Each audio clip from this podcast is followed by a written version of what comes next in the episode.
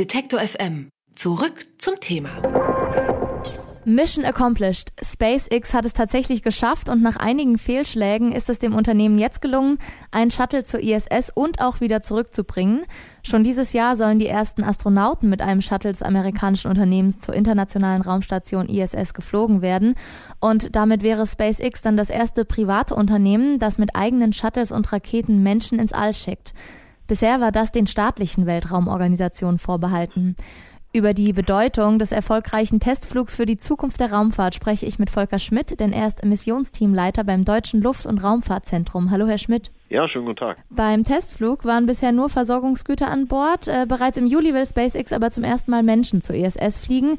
Was waren denn die Ziele der aktuellen Mission? Also es ist ein Testflug äh, gewesen und nachdem äh, SpaceX ja im Auftrag der NASA die Raumstation äh, mit Fracht versorgt, auch übrigens Orbital tut das äh, als zweiter Anbieter, es sind eben jetzt äh, im Sinne der Space Shuttle Nachfolge, also der, der Leistung sozusagen, ist eben jetzt geplant, auch äh, Astronauten zu fliegen für das westliche Segment. Bisher ist das ja alles mit Soyuz passiert. Äh, die russischen Kollegen waren die einzigen, die eben bislang ähm, Menschen zu ISS und zurück transportieren konnten. Und jetzt ist der erste Test von SpaceX mit einer astronautischen Kapsel passiert und hat geklappt. Und jetzt muss man sehen, wie, wie geht's weiter. Also das ist sehr ambitioniertes Programm, aber einer der nächsten Flüge wird dann Menschen an Bord haben. Auf zwei Besonderheiten wollen wir eingehen in Bezug auf die Menschen. Ich meine, ein Dummy war mit an Bord, an dem wurden Messtechniken erhoben, richtig? Richtig, da war jetzt ein Dummy in Form von, sagen wir mal ganz banal, einer Astronautenpuppe an Bord und da äh, kann man eben verschiedenste Messsensoren äh, bezüglich der Belastung äh, beim, beim Wiedereintritt oder beim Andocken oder bei allen möglichen Flugphasen eben aufnehmen. So eine Art Flugschreiber im Endeffekt und haben dann eben die Möglichkeit, dort Daten zu erheben und das Programm oder die Technik nachzuziehen entsprechend, wenn irgendwelche Anomalien wären oder so. Aber davon gehe ich eigentlich erstmal nicht aus. Das macht man, äh, um Sicherheit zu kriegen. Ja, das Menschen ins All zu fliegen, da ist die Sicherheit oberste Priorität. Das macht Sinn. Und dann ist noch eine andere Sache gelungen, nämlich eine komplette Raketenunterstufe zum ersten Mal überhaupt wieder zur Erde zurückzubringen. Kann man sagen, hier wurde ein Teil recycelt? Das haben, hat SpaceX ja schon vorher demonstriert mit dieser Landung eben auf der Ozeanplattform, um die Unterstufen äh, wiederzufinden, vor allen Dingen die teuren Triebwerke. Die, die Triebwerke sind eigentlich das, das teure Element und, und daher, daher macht es durchaus Sinn, wenn die robust genug sind, dann wieder zu äh, verwendet äh, werden zu können, äh, die zu bergen oder zu landen. Und ähm, als äh, Elon Musk sein, sein Fahrzeug da mit der Heavy Falcon äh, hochgeschickt hat, äh, sind ja zwei synchron gelandet. Also im Endeffekt ist dieses Verfahren jetzt äh, weiter perfektioniert worden und äh, kann dann, äh, gesetzt den Fall, die Triebwerke sind robust genug, auch dann äh, zu weiteren äh, theoretischen Kosteneinsparungen beitragen, indem man die überholt und wieder einsetzt. Apropos Kosteneinsparung, vielleicht auch SpaceX arbeitet mit der NASA zusammen. Was erhofft sich ein Unternehmen wie SpaceX denn von der Zusammenarbeit?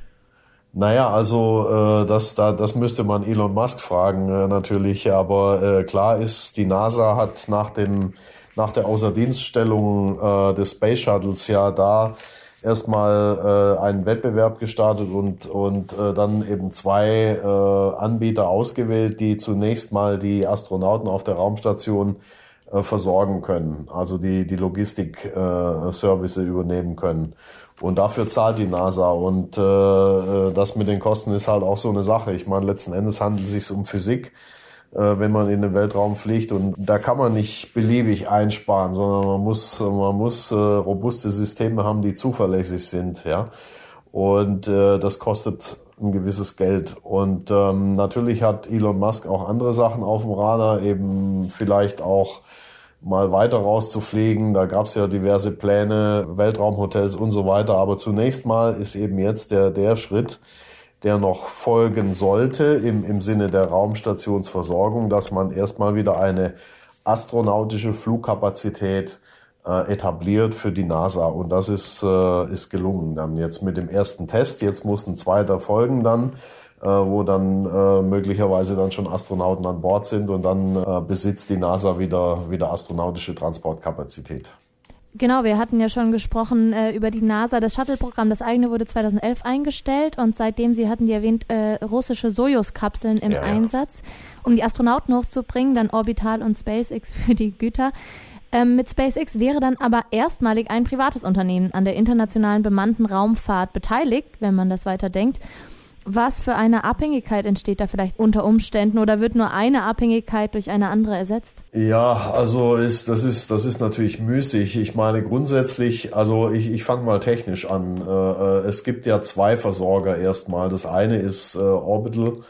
Orbital und die andere ist andere Versorger ist eben SpaceX so die übernehmen mehr oder weniger die Shuttle Dienste sage ich mal und dann natürlich die Russen, die äh, russischen Kollegen haben auch die Möglichkeit, dann äh, neben SpaceX dann jetzt äh, eben Menschen in den, in den Raum zu bringen und zurückzubringen.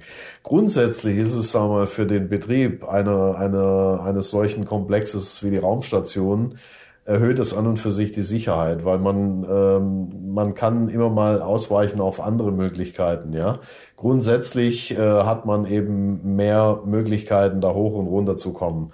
Und das ist erstmal gut, ja. Ähm, wie sich dann Abhängigkeiten gestalten, ähm, naja, je mehr Wettbewerb, desto, desto besser für den, für den Anwender, sage ich jetzt einfach mal plump. Das ist natürlich in der Raumfahrt immer ein bisschen, äh, der, der Vergleich hinkt natürlich. Wir haben ja nicht wirklich äh, die Märkte schon im, im, im äh, Low Earth Orbit für die, für die Astronautik äh, das kommt vielleicht eines schönen Tages, aber sagen wir, die Schritte sind vielversprechend und das ist gut. Gut für alle Anbieter, die äh, die Forschung betreiben, die da hochfliegen wollen, hat man grundsätzlich jetzt eine weitere Möglichkeit und das, das ist wirklich äh, positiv. Und ist es auch gut für alle Interessierten im Sinne einer kommerziellen Raumfahrt, eine Art Weltraumtourismus, wenn jetzt private Unternehmen bemannte Raumfahrt durchführen? Die Medaillen haben ja zwei Seiten. Wenn man jetzt sieht, okay, Elon Musk fliegt mit SpaceX jetzt Astronauten zur Raumstation. Das heißt, die NASA-Astronauten oder alle westlichen Astronauten, auch die ESA-Astronauten, würden wahrscheinlich in Zukunft dann mit dem System wieder fliegen.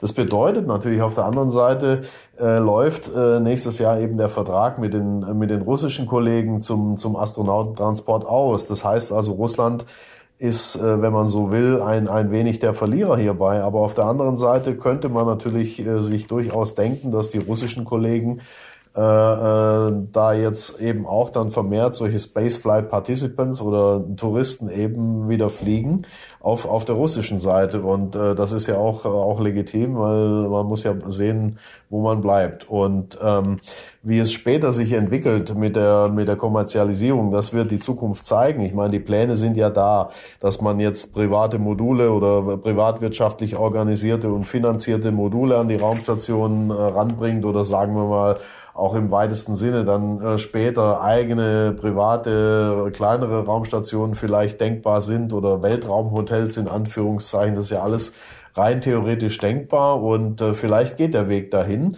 äh, zu einer weiteren äh, Flexibilisierung, Verbreiterung der, der Forschung, der Nutzung. Vielleicht gibt's Angebote dann auch für die staatlichen Agenturen äh, äh, im Wettbewerb, wo man sich dann Nutzerplätze oder äh, Astronautenzeit kaufen kann im, im Wettbewerb. Das, das bleibt abzuwarten. Das ist, äh, ist ein schwieriges Geschäft. Das ist so ein kleines bisschen vielleicht vergleichbar wie, wie die Luftfahrt so zu Beginn der 20er Jahre, wo man eben, ja, das war auch nicht jedermann oder äh, jedem erschwinglich, sehr teuer auch, auch durchaus äh, in, in vielen Bereichen noch rar.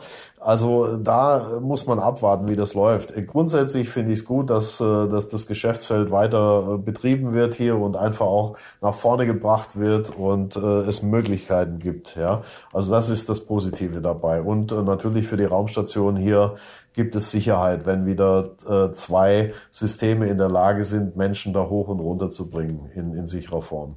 Also über die Zukunft vor allem der bemannten Raumfahrt habe ich mit Volker Schmidt vom Deutschen Luft- und Raumfahrtzentrum gesprochen. Vielen Dank für das sehr interessante Gespräch, Herr Schmidt. Gerne, Frau Huber. Dann ein schönes Wochenende und bis bald. Dankeschön. Tschüss. Alle Beiträge, Reportagen und Interviews können Sie jederzeit nachhören im Netz auf detektor.fm.